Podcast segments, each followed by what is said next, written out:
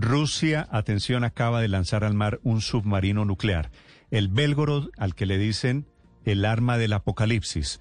Hay alarma esta mañana en los países OTAN que están al tanto ya de esta jugada bélica.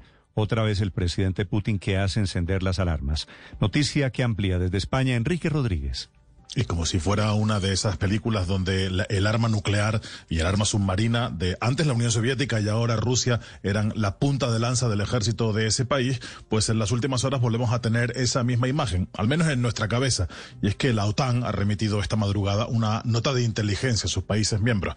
Esto es importante porque no sabemos de esa botadura a través de Rusia, sino lo sabemos a través de la inteligencia de la OTAN. Se trata del K-329 Belogrod y porta en su interior el misil nuclear Poseidón, también conocido como el arma del apocalipsis. El primer medio en dar estas informaciones ha sido el diario italiano La República. El Belogrod es el submarino más moderno de la Armada rusa. Tiene 184 metros de eslora, es decir, de proa a popa. En su parte más ancha, la manga es de unos 15 metros puede viajar a unos 60 kilómetros por hora bajo el agua y puede pasar hasta 120 días sin tener que volver a la superficie. Este nuevo submarino fue votado el pasado mes de julio. En ese momento se presentó a los medios de comunicación, se pudo ver. La agencia estatal rusa TASS hizo un importante reportaje sobre este submarino, señalando que era sobre todo para alcanzar lugares remotos del planeta, pero también para misiones de carácter científico. Sin embargo, la OTAN teme que su misión sea ahora realizar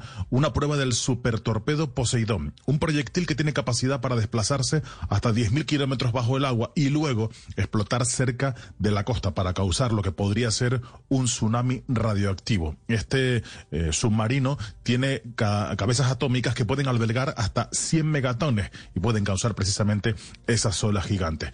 Evidentemente ahora mismo no se sabe dónde está ese submarino, o si se sabe, si las inteligencias o los sistemas de seguimiento de los países de la OTAN lo saben, no lo han comunicado públicamente, pero lo que sí hay es una enorme inquietud porque vuelve a poner sobre la mesa esa paz gracias al terror, esa situación que se vivió a finales de la Guerra Fría y que se vuelve a vivir ahora, aunque estamos en un periodo de guerra.